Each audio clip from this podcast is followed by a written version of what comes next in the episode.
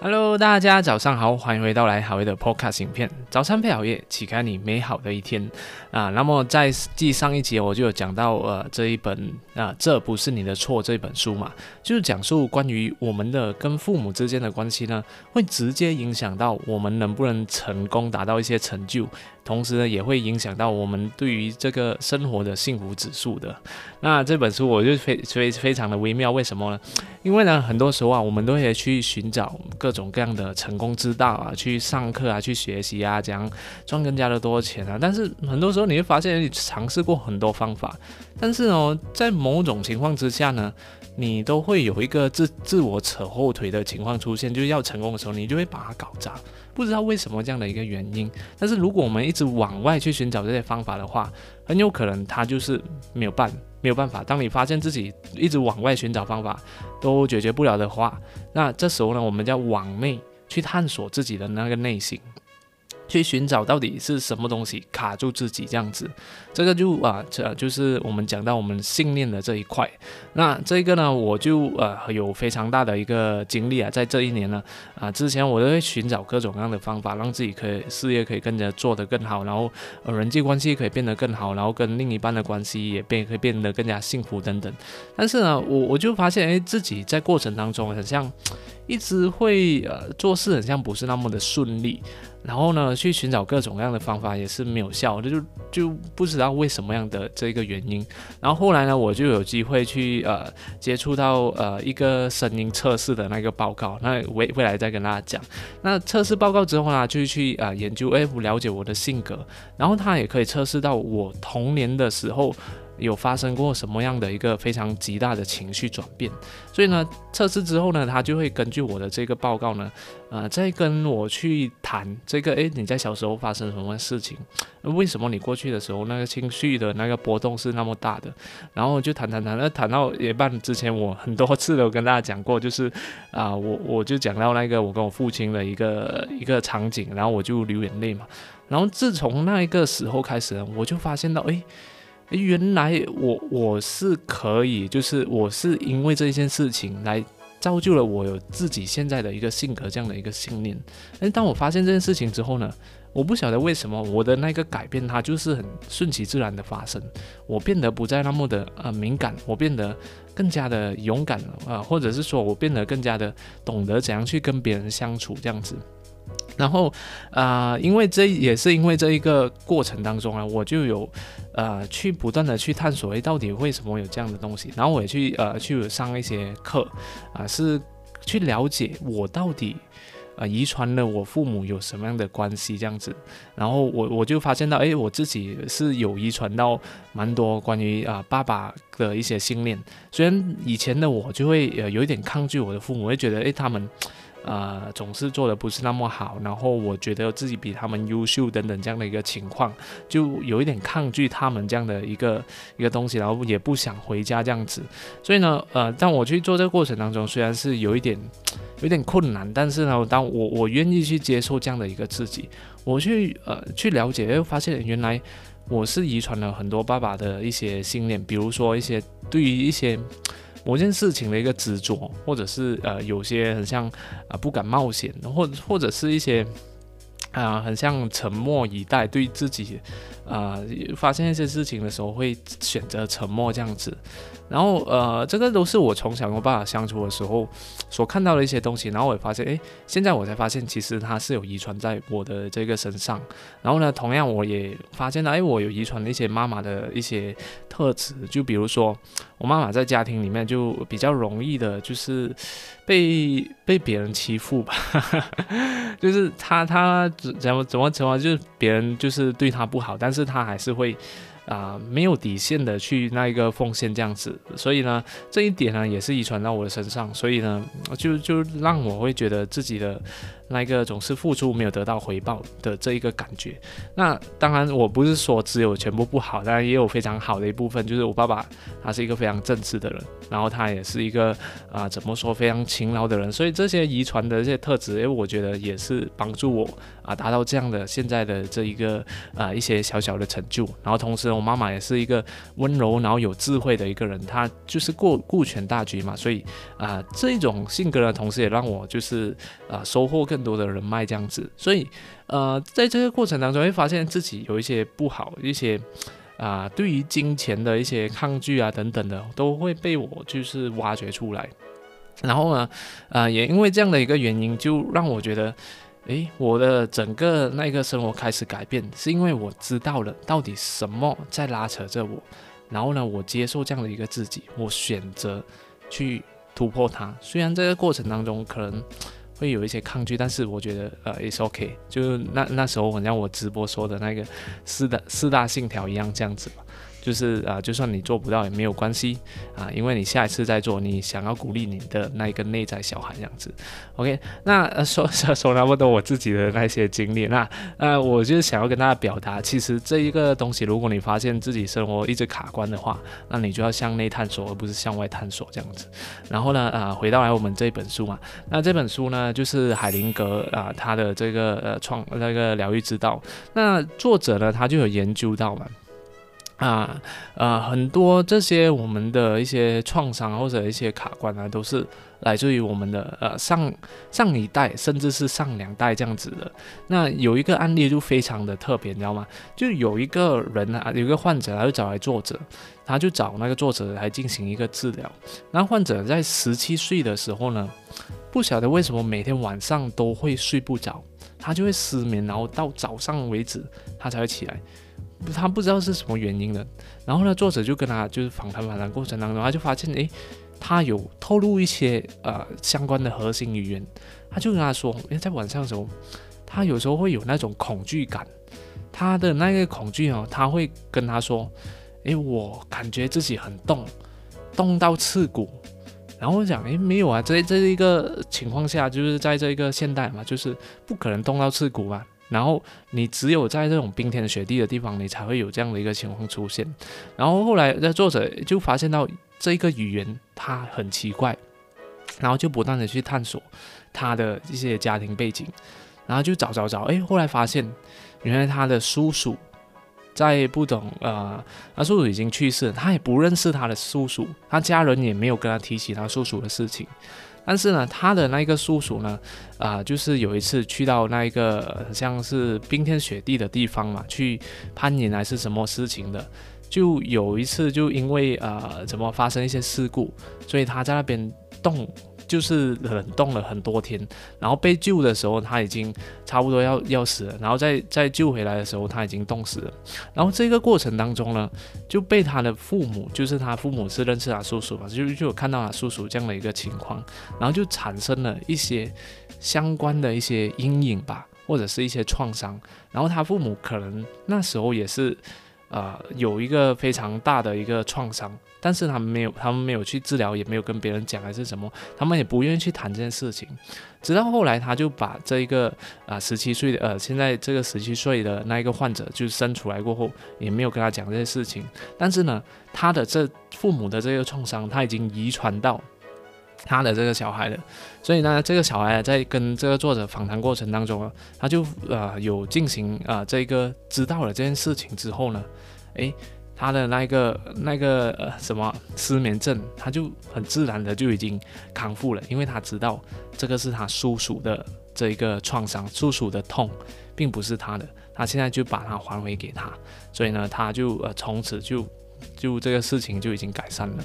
然后还有呃，作者也说了其他一些案例，比如说还有另外一个叫做桑迪的人，他的那些啊父母啊，还有上几代，他们就是有经历过这个啊死亡集中营的这个大屠杀的，然后他就发现自己有一个啊幽闭空间恐惧嘛，就是在很多人的地方，他他就会很非常恐惧，他觉得自己快要窒息、快要死掉的这种感觉。然后呢，他就会逃离现场，然后他也不可以坐飞机，也不可以上电梯等等的。这个是虽然我们讲这个幽闭恐惧很像看起来没有什么，但是其实他对于那一个人呢会造成非常大的这个困扰的。所以呢，他作者就跟他治疗的时候也是发现到，哎哎，为什么会有这样的情况？他然后然后他就透露说，他就觉得，哎，他感觉自己很像快要快要死了，他没有办法停止这一切。他对自己已经失去了那个控制，他跟他透露说这种非常恐惧的语言，然后作者就讲，哎啊，又再去呃发现非常奇怪，为什么他会有这样的一个这个比较特别的语言，并不是属于他的，而是属于他的呃上一代，然后他就发现原来他的。他的爸爸，他的父母的呃爸爸，哎，他的爸爸的父母，他们是有经历过这个死亡集中营，然后他们的这个爸爸的父母呢，是有看到他们的朋友就被推进去这个啊，我们所说的呃那一个二战时期呢，那一个呃纳粹的那个死亡集中营里面，就呃被。啊，焚烧，他们被那个焚烧厂就是被推进那个毒气室，然后呢，啊，他们就会呃在里面有很多人，然后就有这样的一个情况下呢，放那毒气，然后他们就就这样就很在很拥挤的情况下就死掉。他们的朋友这样的东西，然后他们看刚好看到了这一幕，所以呢，他的这个这个创伤遗传到了他的父母，然后到哎遗传到他的这个祖。啊，公公，然后到他的父母，然后一直到他的身上这样子，所以你看嘛，这个就是我们讲了，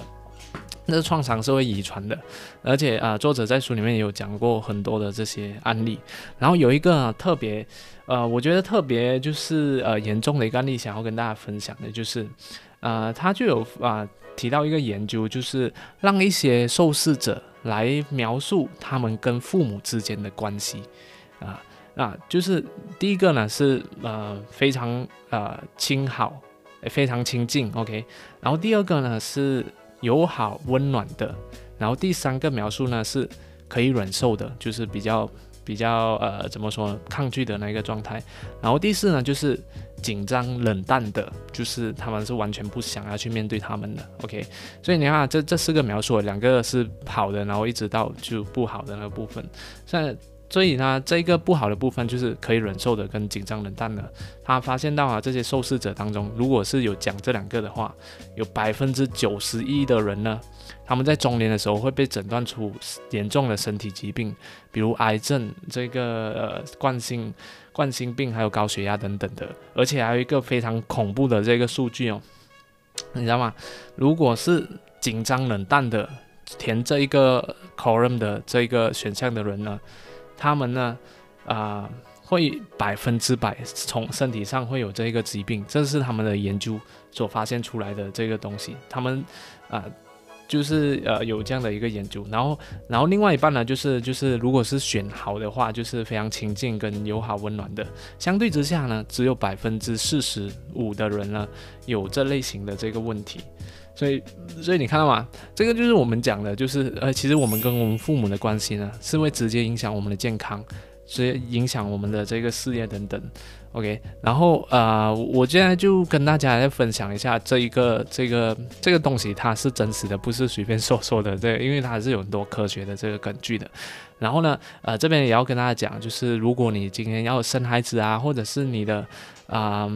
啊你怀孕啊等等的。那你要小心，就是妈妈的这些创伤呢，它从这个遗传学的角度呢，它是会遗传到小孩子身上。所以，呃，在生孩子的时候，一一定要确保那一个啊，我们的另一半啦，或者是你自己啊，就是那个情绪呢，一定要啊，非常的温和，就是也友好的这样一个态度。如果太多的压力啊，太多那种创伤啊，你孩子生出来也是会已经存现在出现在你的那个 DNA 里面了。OK，那要怎样治疗自己的一些过去的一些创伤？我们讲到很像上一辈，呃，就是你你你控制不了，但是其实是可以治疗的。那首先第一个方法呢，就是我们我讲的这个叫做意象疗疗愈。什么叫意象疗愈呢？就是呃，你可以用积极的方式去联想你的父母，你想象他们微笑时候的那一个样子。然后所给你带来的那个感觉，就只是单纯单纯的这样的一种微笑的这种想象呢，它都会让我们呃，就是有一点点的这个能量上的转变，就是让我们有得到一个补充这样子。那这个是有根据的，这种意象的疗疗愈呢，它呃，爱因斯坦也是有说过，就是呃，全部东西呢，它都是啊透过两次而创造的。第一次呢是在我们的大脑里面想象出来。被已经被创造一次了，然后第二个是呢，我们自己动手去实现，所以这个就为什么我们会说很多这种我们设定目标要把它视觉化啊等等的一些事情都都是有这样的一个根据的，所以呢，这个也是一样，我们对于父母的这个关系啊，我们都可以去联想跟他们呃小时候有开心过的这个时光，还有跟他们的呃想象他们就是微笑给你带来温暖的那一个样子，OK。那这个是呃，对于呃怎么说呢？对于比较普通的家庭，就是可比较可以适合用的这个方式。因为我我相信啊，很多家庭还是觉得哇，对于他的父母就是非常的抗拒啊，等等，就是很多听到很多人跟我有这样的一个反馈，这样子。OK，那 那那那作者也是啊，有啊提到一个练习是这样子的，就是呢，你可以想象呢。呃，他有很多练习啊，给我举其中一个例子，就是他有一个比较经典的、比较可以啊容易执行的这一个练习呢，就是你可以想象呢，呃，当你在一个比较怎么说呢，没有工作的日子里面，你可以做一下这个练习，就是想象你的父母啊来到你的面前，他们就站在你的面前。那如果他们在世也好，不在世也好，都可以做这个练习。你因为你就是用想象的那个意象疗法的方式嘛，想象他在你面前，然后去想象他们的样子、他们的模样、他们的脸孔、他们的身体、他们的这个衣服等等，就啊越细节越好，来到你的面前，然后只需要你自己去感觉到他们存在就可以了。你保持想象这样子。然后呢，第一个问题就是，当你来到做这个练习的时候。呃，问一下，你是不是欢迎他们出现，还是你想要让他们走开？这个是第一个问题，你自己可以把那个答案给写下来。然后第二个问题呢，你觉得他们欢迎你吗？你觉得他们欢迎你吗？OK，你只是写 yes or no，哦，或者是一些小小的补充这样子。然后第三个问题呢，是你对于他们两个感觉是不是？呃，不一样，可能一个比较好，一个比较不好，这样子，这样我们可以知道到底哪一个方面是我们要去呃修补、要要去调整的地方。然后呢，呃，第四个问题是，呃，你在想象他们的时候呢，你的身体是放松的还是紧张的？是放松的还是紧张的？OK，你这个只有你自己知道。然后最后一个问题也是最关键的，就是。如果有一个生命的力量，我们讲的这个能量，从他们身上流到我们这种能量的流动，那大概率你会感觉到有多少 percent 传送到我们的身体上？是五 percent 呢？还是二十五 percent？还是五十 percent？还是七十五 percent？还是一百 percent？OK，这五个维度就是五、二十五、五十、七十五到一百。那我自己本身有做了这个练习之后，哎，我发现。其实我现在的状态，我感觉有六十 percent 而已。那所以呢，就代表我我感觉啊，我需要再更多的去了解我的父母，在更多的去从他们身上可以感受到这一个能量跟这一个爱。因为呢，我我发现到，其实如果当我们没有一个这样的一个支柱，或者是一个依赖，或者是啊，不是说依赖，就是一个很像有人在你背后的这种感觉，这种支撑的话啊，这种能量。那你有些做起事情来了，你就会觉得自己很像 很孤单，你觉得自己就是要撑着，你并不能是用那种呃非常啊很有能量的状态去呃去奉献某些事情这样子，而是呢你是用一种比较。心累的那种感觉在做事情，OK，所以这个我我就是现在马来西亚有疫情了，所以我过后也是会啊经常回去的，去跟我的父母多一点啊，就是啊聊一聊，然后就是了解他们的背景，因为从小到大都没有很多的去了解他们一些过去的一些创伤，还有过去的一些。啊，经历过的一些事情都比较的怎么说呢？模糊。那当然，这个也是比较传统的这个什么华人家庭会发生的地方，大家原来父母都是。可能啊都比较沉默一点。的，那可能是他们的教育水平是比较低一点，所以我们都要体谅他们这样子嘛，因为他们的这个成长经历啊，他们背景，他们的父母的这些传教，让他们这样子，你所以你不需要去怪他们，都是因为他们的背景、他们的信念所造成的。OK，好，那这边呢啊还有一个比较重要的一点就是最后一点就是，我们要知道啊，每个人都有自己的责任，所以呢，我们不要去总是去想，哎，啊，想要去分担父母啊所承受的这些一切。那他们过去的一些创伤呢，都是属于他们的，都是呃他们的这个责任。你要做的就是帮助他们去从这个走出来，而不是把他的这一个信念呢，呃这种呃怎么说呢，呃就是一些创伤或者不好的东西，就带在你的身上，觉得自己有那一个义务，呃要去承受这种东西。所以啊，很多时候啊，你看书里面也有说到，诶，有些人啊，他们会对于有些怎么说呢？呃，lawyer 就是服从，对于某些事情会特别服从。有些呢是有些人不能成功，就是因为他对失败有一定的服从。他发现到自己的父母在某些事、某些事情上面，诶，有做过一些失败，然后呢，他传送到他的这个呃，怎么说呢？接受到这个信息，然后形成他的这个信念，他觉得。诶，我不可以超过我的父母，因为我的父母他有这样的一个失败，所以在某一个呃做某些事情的时候，他就很容易的自自动搞砸，所以这个就可以解释为什么为什么呃有些人同样跟他教一样的方法，但是他就是做不到，因为他的这个底层的这个潜意识里面呢，他对失败是有一定的这个服从，然后这个服从呢是从他们过去的一些。啊，经验这些信念，呃，所遗传下来的。所以呢，这个呃要讲的就是你要把这个东西还回给你的父母，或者是还给给你的上一代，因为我们知道每个人都有自己的责任，那是他的责任，你不需要去承担。他们这些呃这样的一个这个痛苦这样子，不然的话，你的这个生命力就会一代一代的去流动这样子。OK，我我是讲这是他们责任，但是我并不是说你要去排斥他们这样子，因为呢，如果你排斥的话，就刚刚我讲的，你没有感觉到那个父母的能量的话，呃，那其实你的呃怎么说呢，在会身体会出现很多各种各样的疾病，然后呢，事业没有可能会做得那么好，跟别人的关系也会有。啊，相应的这个阻碍，所以呢，作者为什么他的师傅就叫他回去找他的那个父母去聊一聊？因为，因为，然后他也非常抗拒这件事情，因为，因为他他就觉得自己比他父母更加的优秀，觉得很多事情他父母都没有做好这样子。OK，但是后来就是尝试去修复，尝试去跟他父母相处啊，跟他聊天的过程当中，诶，呃，去了解到他们的一些创伤、一些背景，他就开始。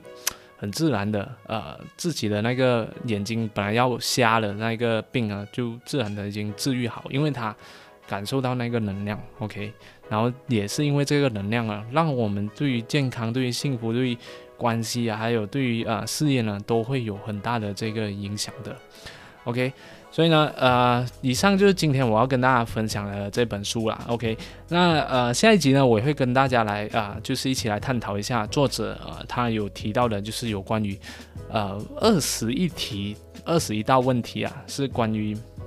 啊，你能不能成？不是你能不能成功的，就是关于成功的二十一道问题是从家庭而来的。所以啊，我也会跟大家一起来剖析这二十一道问题，然后大家也可以顺便做一做这一个练习，这样子。OK，那如果大家对于这种关系啊有什么样的疑问啊，或者是有什么样的呃经验啊，想要跟我就是分享啊交流的话，也可以在啊我的这个影片下方啊留言让我知道。那我看到了啊，我可能我会回复，然后啊通常情况下我都会呃呃透过我的这个 podcast 方式来回答回答大家的这一个问题，这样子。OK 啊，谢谢大家的这个收听，那我们就下一集再见了，拜拜。